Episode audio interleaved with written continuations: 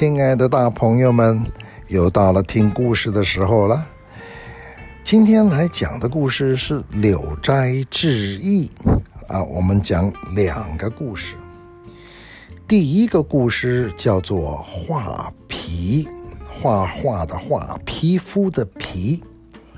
画皮还曾经被拍过电影，还蛮好，蛮特别的。话说啊，古时候太原有一个姓王的年轻人，我们姑且叫他为王生。有一天早上起来散步，碰到一位年轻的女孩子，只见她抱着包袱独行，走得十分艰难的样子。王生走近一看，却是一位年龄二十七八的美貌女子，心里面十分爱慕，便问他说：“你为何星夜独行呢？”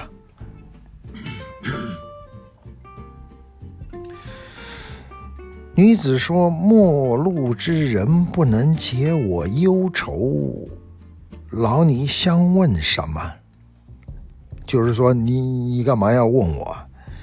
王生说：“你有什么忧愁，我或者能给你效力，希望您不要推辞。”年轻的女孩子这才悲伤地说：“我父母贪图钱财，把我嫁给了一个富贵人家做妾，可他家大娘子十分凶狠，朝夕打骂，我不能忍受，就想远远地逃走。”王生问他说：“那么你打算去哪儿呢？”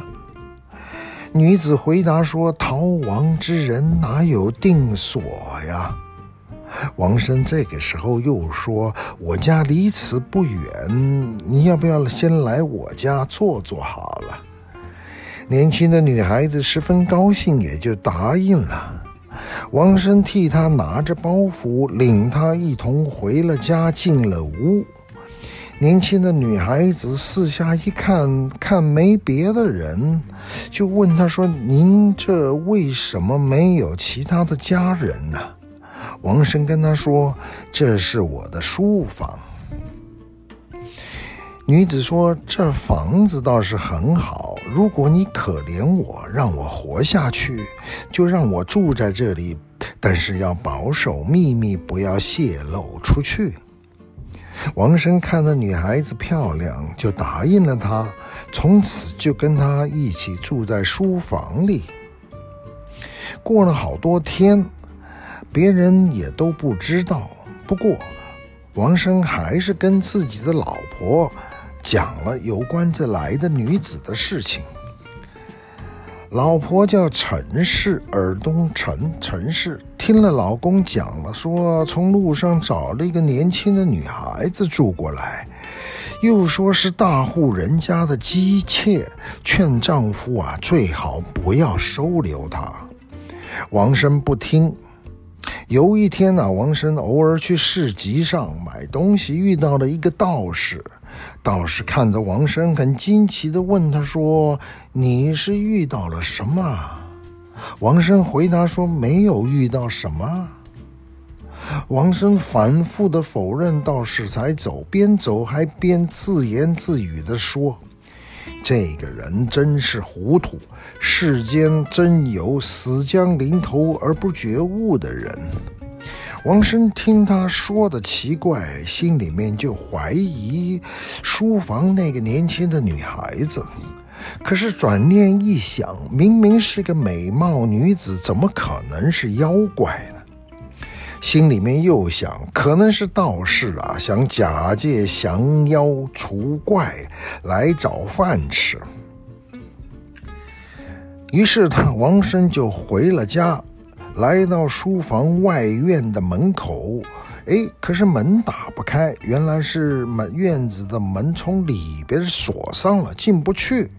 心里面就更怀疑年轻女孩子是不是在做些什么事情，于是从墙上翻了过去，进了院子，到了书房门却也打不开，门也是锁着。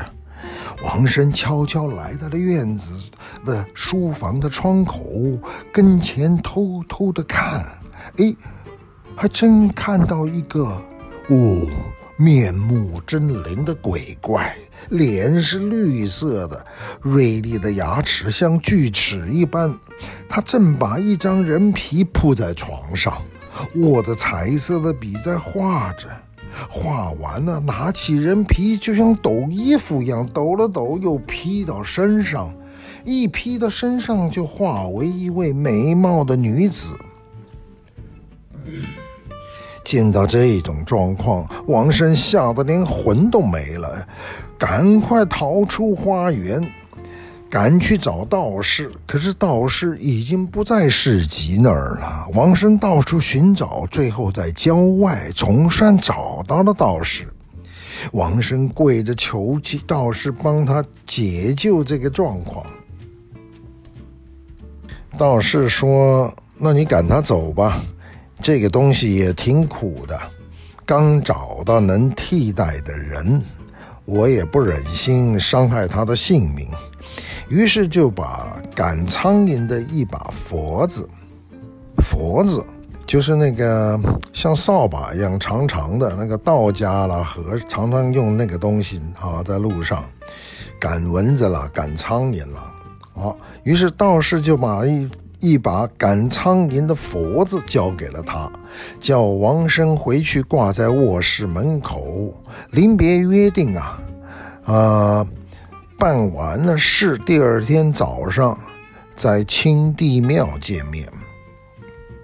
王生回到家，当然是不敢进书房，就在内宅住下了，把道士给他的佛子挂在门口。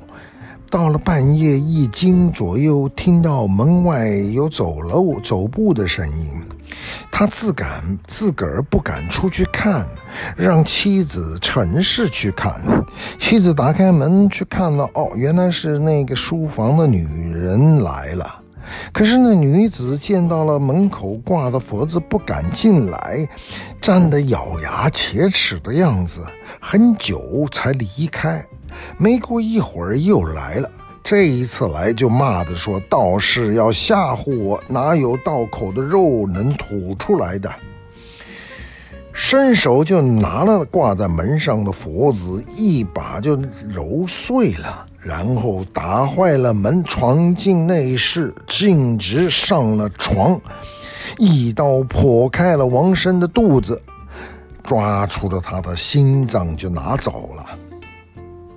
哎呦！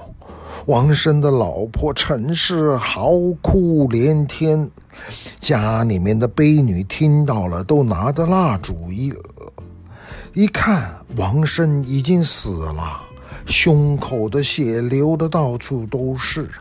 王生的妻子是又惊又怕，哭也不敢大声。第二天，王生的妻子找王生的弟弟去告诉道士。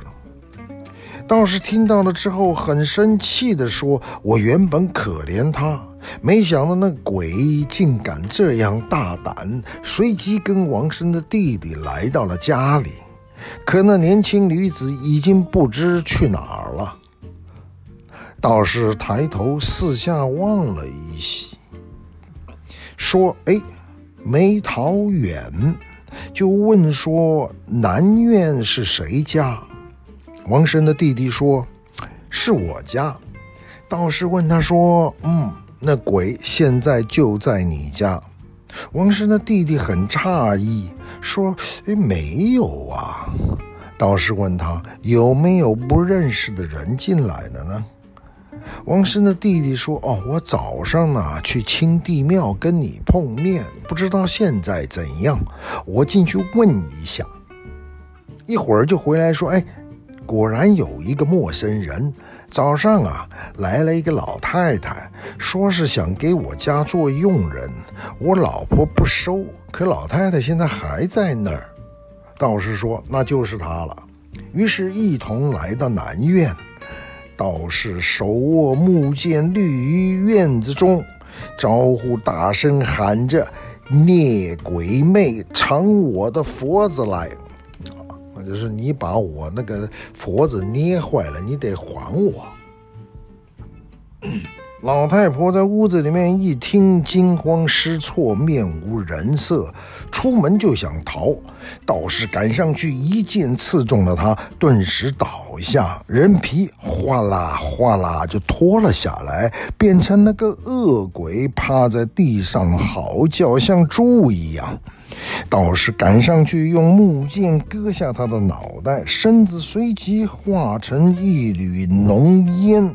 围成一圈在地上，道士拿出了一个葫芦，拔开塞子放进那个烟堆里。葫芦的嘴像人的嘴吸气一样，一会儿就把地上的浓烟都给吸进葫芦去了。道士把葫芦嘴塞起来，装到袋子里边。大家伙一看地上那一张人皮，眉目手脚无不齐备。道士把人皮拿起来，像卷画轴那样卷了起来，也装到袋子里面。才告辞要走，王生的老婆陈氏拜倒在地上，挡在门口，哭着祈求回身之法，请道士救救她老公。道士沉思了很久，说：“我办不到，我的法术还浅，没办法起死回生。不过有一个人也许能办到，您去求他。”可能会有效。王生的妻子陈氏问是什么人，道士说，在市集上有一个疯子，常常躺在粪堆中。你去试着叩头哀求他，如果他侮辱你，你不要发发怒，你也别生气。王生的妻子陈氏记住了道士的话，拜别了道士，就去市集，还真找到了那个乞丐。那个乞丐正在路上疯疯癫癫地唱歌，嘿，鼻涕可有三尺长啊！肮脏的，人人都距离他远远的。陈氏跪着走到那个人的面前。乞丐笑着说：“嘿，来了个美人，美人爱我吗？”陈氏告诉他是来求他救自己的老公。乞丐哈哈大笑说：“人人都可以是丈夫啊，救活他干什么？”陈氏还是苦苦的哀求。乞丐又说了：“怪。”人死了，你还来求我救活？你当我是阎王爷吗？生气的拿起拐杖打陈氏，陈氏忍住疼痛挨打。市集上的人听到了，就越来越多的围起来看热闹，围得像道墙一样的。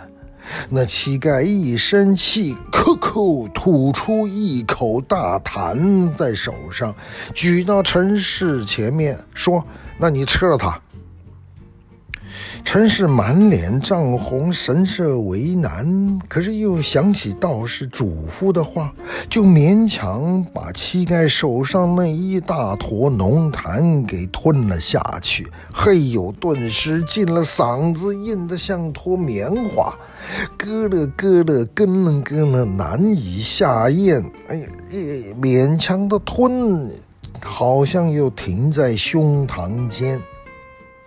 那乞丐看了以后，哈哈大笑，就说着：“美人爱我，美人爱我。”就站起身，头也不回的走了。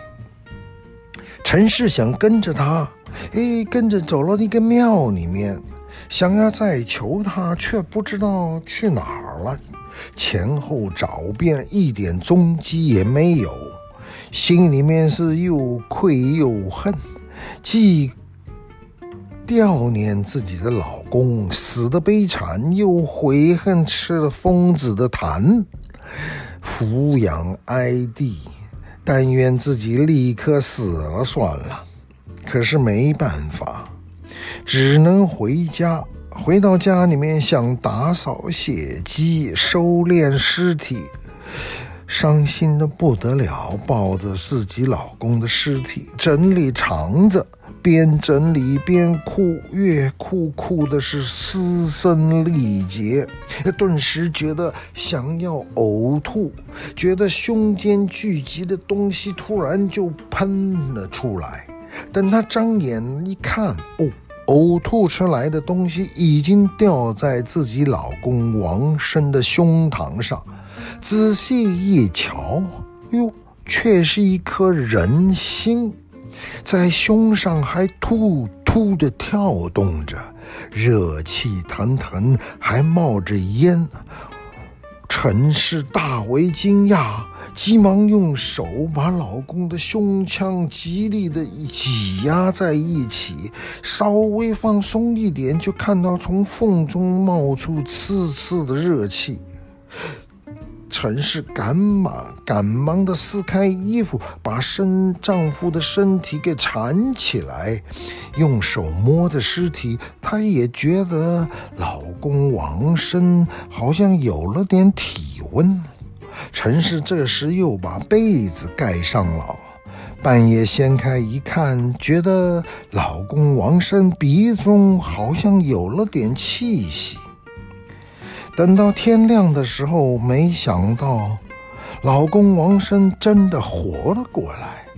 王生坐起来，自个儿说：“恍惚做了一个大梦，只觉得肚子隐隐作痛。两人一看，心胸前破的地方只剩下像钱板、铜板大的那么一块疤，伤口却已早已长合起来了。”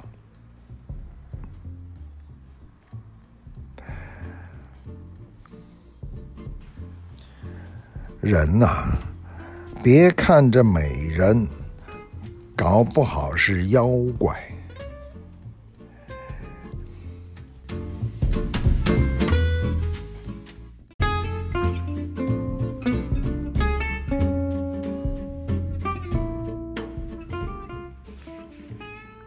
各位亲爱的朋友，《聊斋》的第二个故事。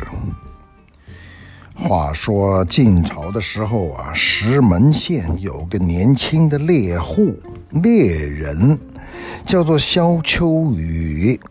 这个人呐、幼年丧父，和母亲陶氏相依为命。母子俩的日子虽然不富裕，倒也是衣食无忧。萧秋雨心地善良。每一次捕猎回来，都会为死去的动物上炷香，而这一切都源自他小时候的一场遭遇。当年呢，萧秋雨只有十二岁，刚刚开始跟着村子里的长辈开始学习打猎。有一天，众人一行来到山里面，看到一只体型肥硕的野猪。几个长辈猎人呢，让萧秋雨藏在暗处草堆里，以免受伤。就这样，萧秋雨钻进了一旁的草丛，暗处观察长辈们打猎的方法。就在这个时候啊，萧秋雨的身后突然响起一阵呲呲的声音。萧秋雨回过头，发现自己的身后面居然有个小洞，洞口处趴着一只黄鼠，正想方法往洞里钻。好奇之下，萧秋雨就将目光都集中在这一只黄鼠的身上。虽说那个洞啊，很狭窄，可黄鼠啪啦啪啦了个半天，哎，居然也钻了进去。不一会儿的功夫，黄鼠便出来了，而它嘴里还含着五六颗蛇蛋。哦，看起来这个小洞是个蛇窝，黄鼠进去就是为了偷蛇蛋吃。可黄鼠刚一钻出洞口，一条全身长满了花纹、手腕粗的蟒蛇迅速地爬出了洞口，一口就咬住了黄鼠的后腿。黄鼠痛起来拼命挣扎，可是也不放过那些蛇蛋。黄鼠跟蛇两个动物就在打了起来，打的途中呢，掉了好几颗蛇蛋，全都摔碎了。躲在一旁的萧秋雨本来呢也不想管这蛇鼠之战，可是眼看着最后一颗蛇蛋就要被黄鼠吞到肚子里，萧秋雨身使鬼差，冲了出去。成功的从那只黄鼠中口中救下了最后一颗蛇蛋，哎，赶走了黄鼠。神奇的是啊，这条蛇好像明白萧秋雨是来帮他的。当萧秋雨拿着蛇蛋走到他的面前时，这条花蛇缓缓地抬起头，吐着红色的信子舌头了。仿佛在向他道谢，随后含住了蛇蛋便走了。恰好这个时候，其他的猎人已经逮着了那一只野猪，几个人满载而归。当天半夜里，萧秋雨就被一阵子窸窸窣窣的声音吵醒，走到门口一看，哦，原来是白天他帮助过的那条花蛇。花蛇将一只刚死去的野鸡拖到了他的面前，然后就离开了。自从那个以后，萧秋雨就一直相信，所有的动物都有灵性，只是和人的生活方式不一样罢了。因此，他也就养成了打完猎要上炷香的习惯。眨眼间，十多年过去了。萧秋雨的妈妈积劳成疾，整日卧病在床，身体每况愈下。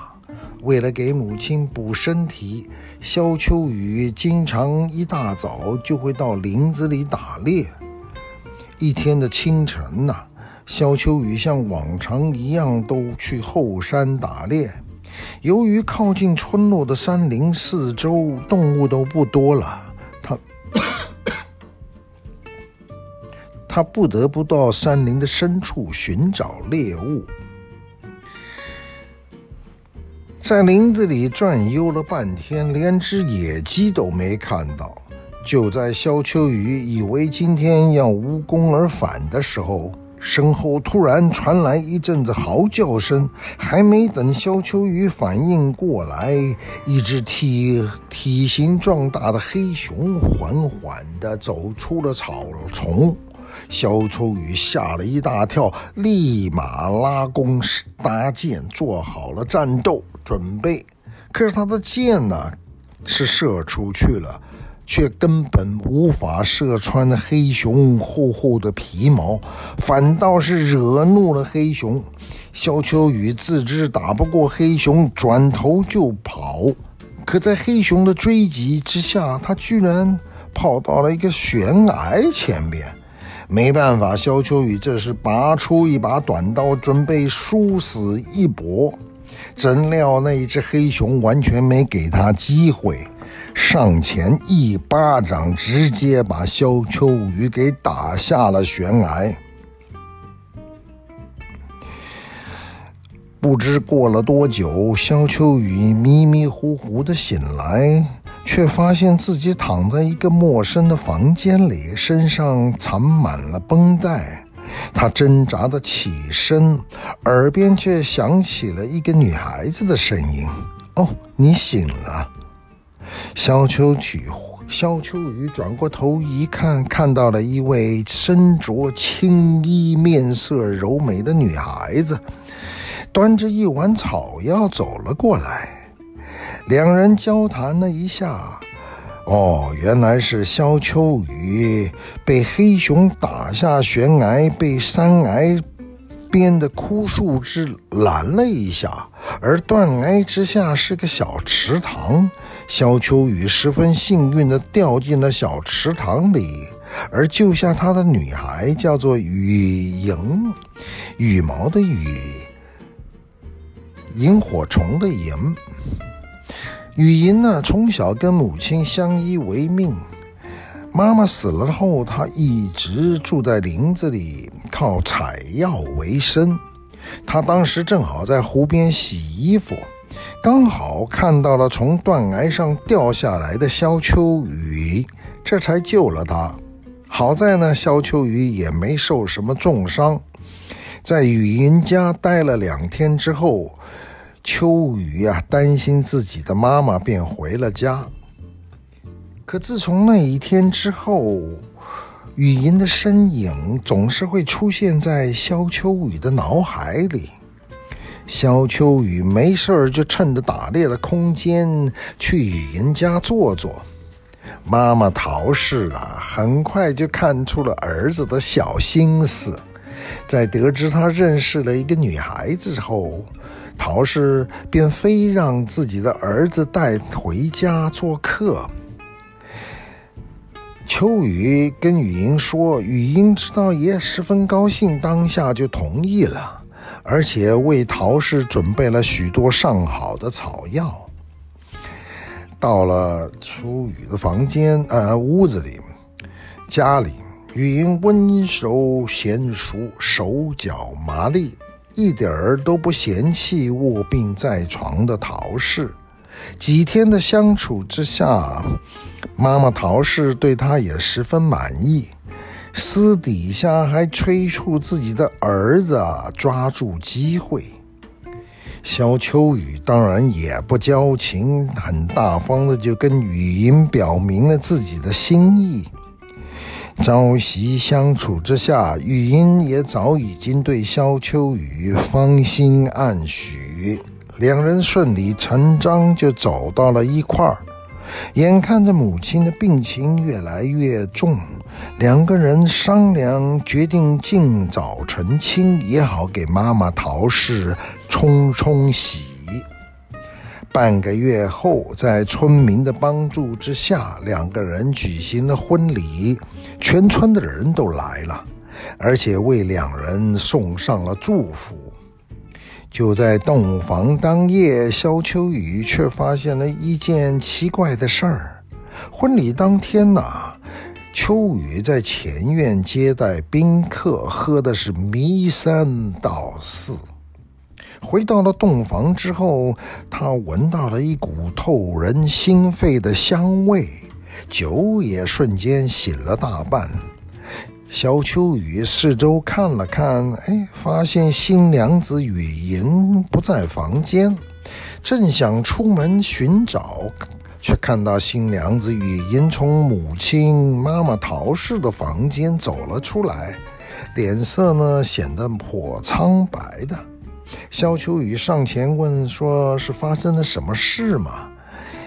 新娘子语音摆摆手，说自己是去给妈妈送些吃的。萧秋雨没想很多，笑的就将新娘子抱着回了房间。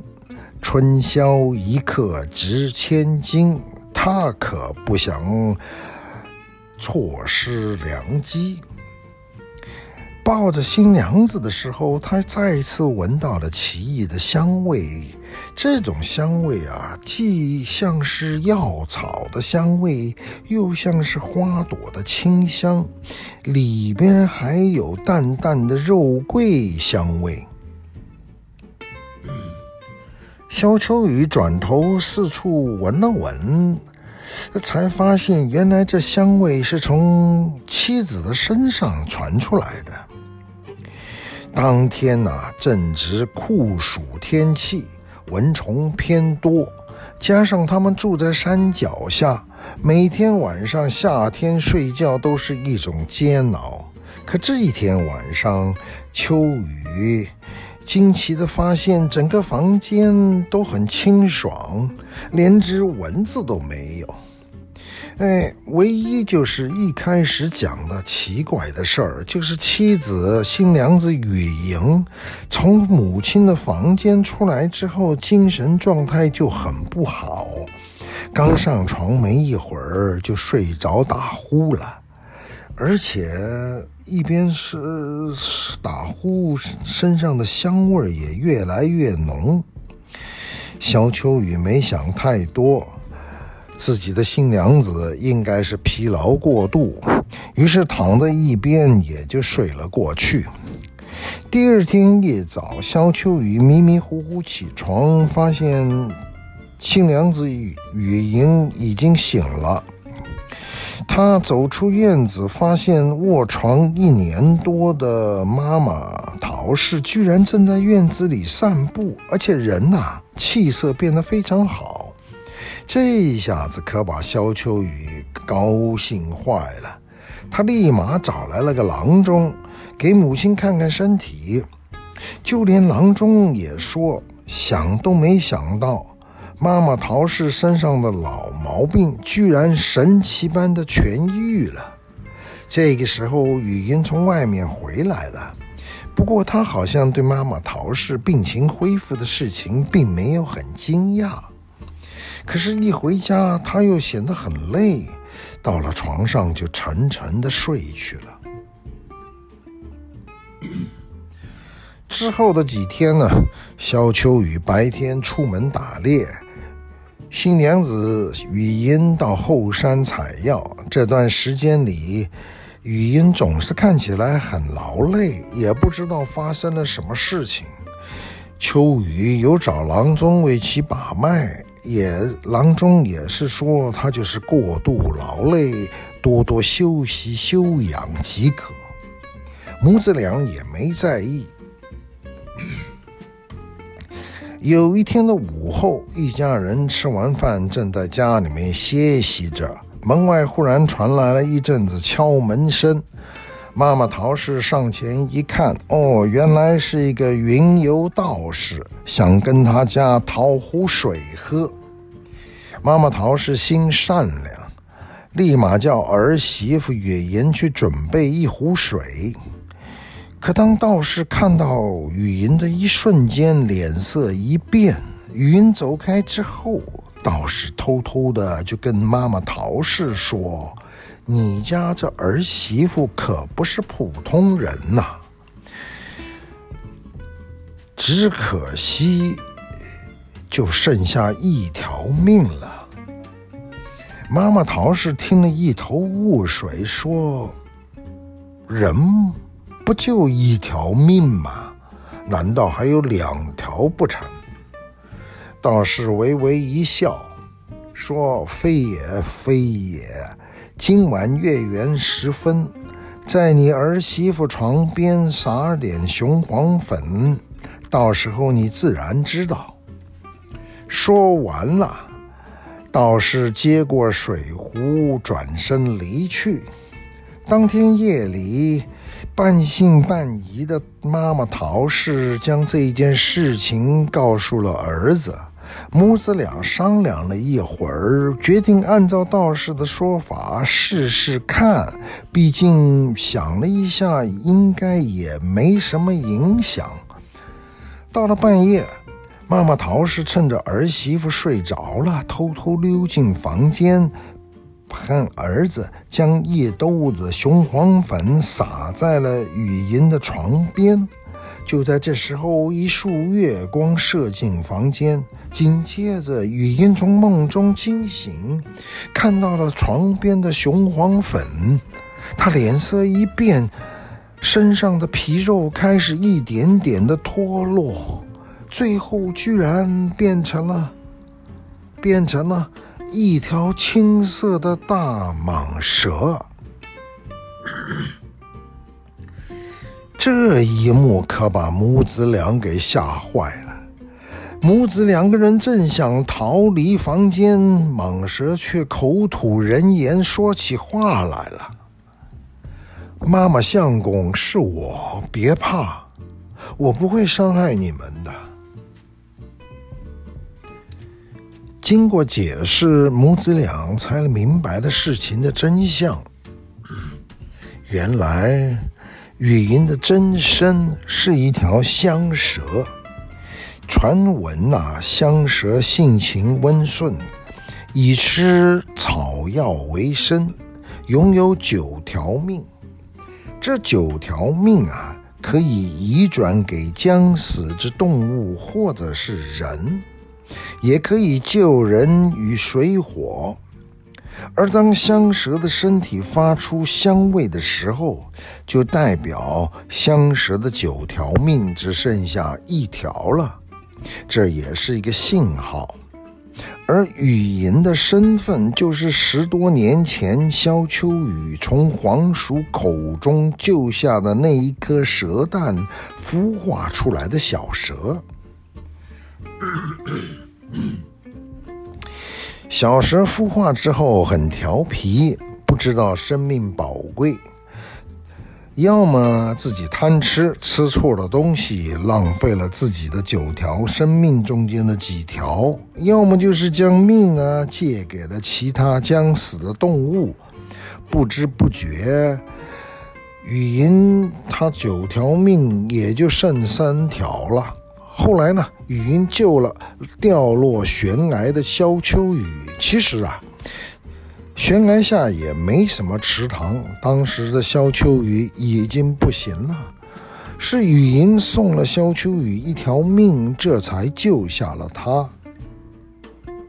雨云嫁给了萧秋雨，看到了妈妈陶氏身体不好，也是用自己其中的一条命救下来了妈妈陶氏，让妈妈呢的病呢。就全部好了。这个时候的雨吟，他已经找到他自己生命的真谛了，那就是要和萧秋雨跟妈妈陶氏一起生活下去。得知了真相之后，萧秋雨跟陶氏早已经泪流满面，两个人立马拿扫把清理了雄黄粉，冲上去紧紧地抱住了雨莹。后来，一家三口幸福的生活在一起。雨音也为萧秋雨生了个大胖小子。